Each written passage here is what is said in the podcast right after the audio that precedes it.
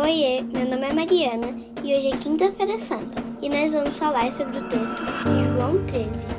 Um pouco antes da festa de Páscoa, Jesus, já sabendo que havia chegado o tempo em que deixaria este mundo e iria para o Pai, tendo amado os seus até o fim, estava sendo servido o jantar, e o diabo já havia induzido Judas Iscariote, filho de Simão, a trair Jesus. Jesus sabia que o Pai havia colocado todas as coisas debaixo do seu poder, que veio de Deus estava voltando para Deus. Assim levantou-se da mesa, tirou sua capa e colocou uma toalha em volta de sua cintura. Depois derramou água numa bacia e começou a lavar, lavar os pés de seus discípulos, enxaguando-os com a toalha que estava em sua cintura. Chegou-se a Simão Pedro, que lhe disse: Senhor, vais lavar meus pés?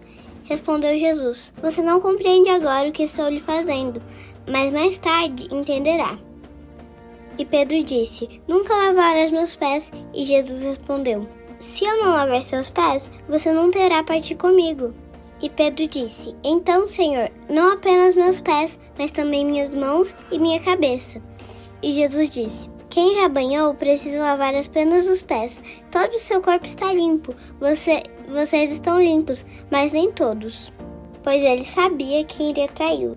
Por isso disse que nem todos estavam limpos. Quando terminou de lavar os pés, Jesus tornou a vestir sua capa e voltou ao seu lugar. Então lhes perguntou: Vocês entenderam o que eu fiz? Vocês me chamam de mestre e de senhor, com razão, pois eu sou. Pois bem, se eu sendo senhor, mestre de vocês, lavei-lhe os pés de vocês, devem lavar os pés uns dos outros, e lhe dei exemplo para que vocês façam como eu fiz. Digo a vocês verdadeiramente que nenhum escravo é maior que o seu senhor, e que nenhum mensageiro é maior do que o que enviou. Agora vocês sabem dessas coisas, felizes serão as que praticarem.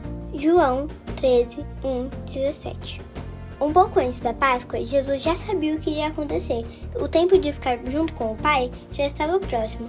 Tendo amado a tudo e a todos e ter sido traído por Judas, Jesus sabia que tudo estava nas mãos de Deus.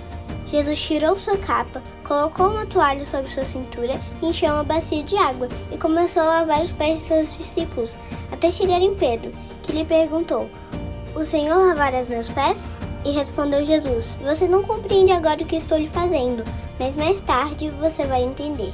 Pedro não queria que Jesus lavasse seus pés, pois não se achava digno de ter seus pés lavados por Jesus. Mas Jesus respondeu: Se não lavar seus pés, você não terá parte de mim. Jesus mostrou o valor do serviço naquela quinta-feira.